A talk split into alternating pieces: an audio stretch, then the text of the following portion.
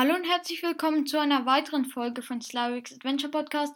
Heute gibt es den Part 2 von der Anleitung zum Entwickeln einer eigenen Legende. Im letzten Part haben wir Punkt 1 und 2 besprochen. Jetzt kommen noch die übrigen Punkte. Fangen wir gleich an mit dem dritten Punkt, frisch gestrichen. Neue Kreaturen, neue Anweisungen und neue Story-Elemente könnt ihr wunderbar über die folgenden Legendenkarten ins Spiel bringen. Achso, ja, die Legendenkarten fragt ihr euch jetzt sicher, wie ihr die herbekommen sollt. Also es gibt auf der Website von die Legenden von Andor so leere Legendenkarten, die ihr euch ausdrucken könnt und da könnt ihr eben dann eure eigenen Sachen draufschreiben und so. Wer ein Händchen für atmosphärische Texte hat, kann hier wieder eine tolle Stimmung erzeugen. Wann welche Karten auftauchen, muss man zu Anfang einfach mal ein bisschen ausprobieren. Beispiel, also Legendenkarte C wird aktiviert und da steht halt drauf, plötzlich erhielten die Helden Kunde von einem ganz besonders grässlichen Troll, um bei meinem Anfangsbeispiel zu bleiben. Stellt jetzt den grässlichen Troll auf Feld X, also auf ein Feld eurer Wahl. Im Kampf hat dieser Troll Punkt, Punkt, Punkt, das kann ihr suchen, wie viel Stärkepunkte und so der hat. Es passiert mir häufig, dass ich die Karte C schreibe, dann teste und feststelle, dass sie zu früh kommt. Dann streiche ich den Buchstaben kurzerhand durch und mache ein F daraus, spiele weiter und merke, dass E genau richtig gewesen wäre. Ich schreibe das, um euch zu beruhigen, dass solche Sachen häufig nicht auf Anhieb klappen. Hier bedarf es halt einiger Tests. In die Legenden von Andor gibt es auch Legendenkarten, die nicht durch einen festen Buchstaben ausgelöst werden, sondern deren Position durch den Würfel bestimmt wird, bevor sie mit den Pfeilern das entsprechende Feld der Legendenleiste gelegt werden.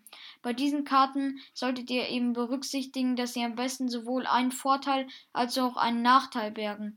Zum Beispiel eine Pfeil-Legendenkarte erlaubt es der Heldengruppe, ihre Stärkepunkte um vier zu erhöhen, das ist dann der Vorteil. Gleichzeitig werden halt durch diese Karte zwei neue Gors ins Spiel gebracht, das ist dann der Nachteil. Auf diese Weise spielt sich die Legende immer anders, je nachdem, wann die Karte ins Spiel kommt. Der Schwierigkeitsgrad gleicht sich aus. Denn natürlich hätte man die vier Stärkepunkte gerne früh im Spiel, aber dann hat man es halt auch mit zwei weiteren Kreaturen zu tun, die Zeit genug haben, die Burg zu erreichen. Kommen wir nun zu Punkt 4, ein Test für die Tester. Wenn ihr den ersten Entwurf der Legende fertig geschrieben habt, könnt ihr sie auch schon testen. Am besten probiert die Legende erstmal für euch alleine aus und spielt halt für zwei Helden gleichzeitig. Denn aus eigener Erfahrung kann ich berichten, dass das Ausbalancieren der Legende einige Tests braucht. Damit ihr eure Tester nicht verschleißt, solltet ihr die Legende erst auf andere loslassen, wenn ihr sicher seid, dass sie rund läuft. Und dann sieht man da halt so einen Comic-Ausschnitt, da sagt irgend so ein Vater zu einem Junge, der am Schreibtisch sitzt und Hausaufgaben macht, nix hier Hausaufgaben machen. Heute wird Legende 4 getestet. Hopp. Ja, ist ein ja ganz witzige Comic-Szene, aber jetzt auch nicht so witzig. Jetzt kommen wir zu Punkt 5. Ein Balanceakt. Die wichtigsten Eckpunkte für die Anpassung auf die Spielerzahl sind natürlich erstens die Anzahl der Kreaturen, die in die Burg eindringen dürfen, und zweitens die Stärke der Endgegner. Das heißt für euch, dass ihr vor allen Dingen dafür sorgen müsst, dass die Stärke des Endgegners an die Spielerzahl angepasst wird. Hier könnt ihr als Grundwert pro zusätzlichen Spieler 10 Stärkepunkte nehmen. Der grässliche Troll hätte dann zum Beispiel folgende Stärkepunkte. 2 Spieler 10, 3 Spieler 20, 4 Spieler 30. Und nochmal mit den Schilden an der Burg. Beispiel, ein goldener Schild an der Burg ist bereits von einer Kreatur besetzt und ein Troll bewegt sich jetzt auf die Burg zu.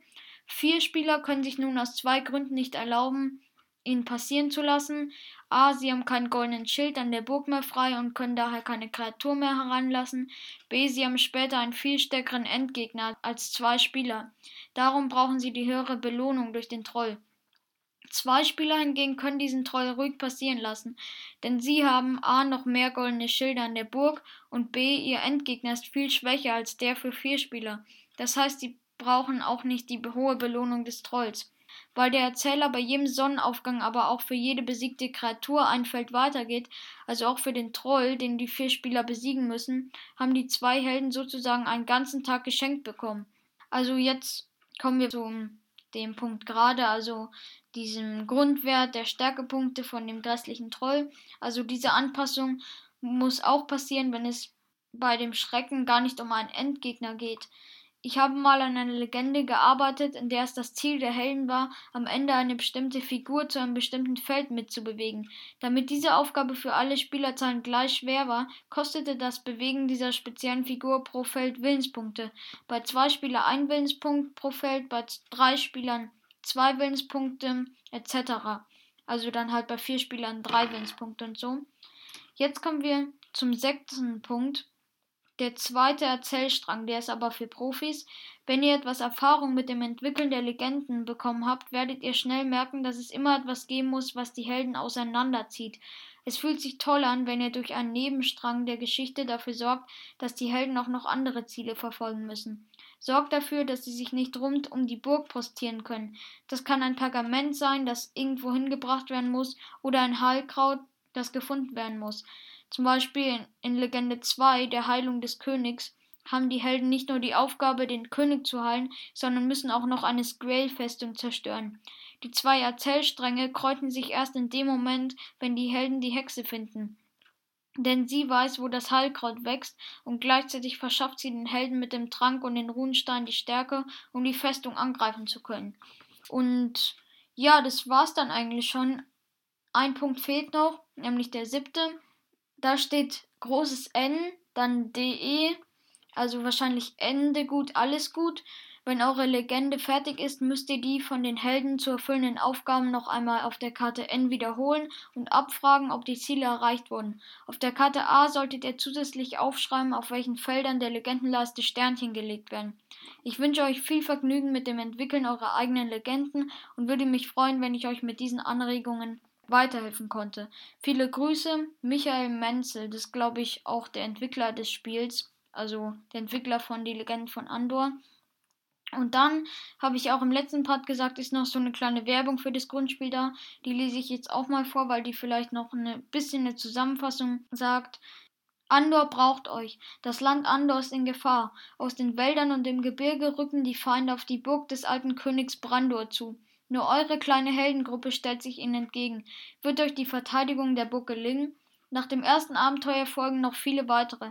Die Hexe gilt es zu finden und ein Heilkraut für den kranken König zu beschaffen. In den unterirdischen Minen warten wertvolle Edelsteine auf euch, aber auch große Gefahren. Und schließlich müsst ihr gegen den wieder erwachten uralten Drachen antreten.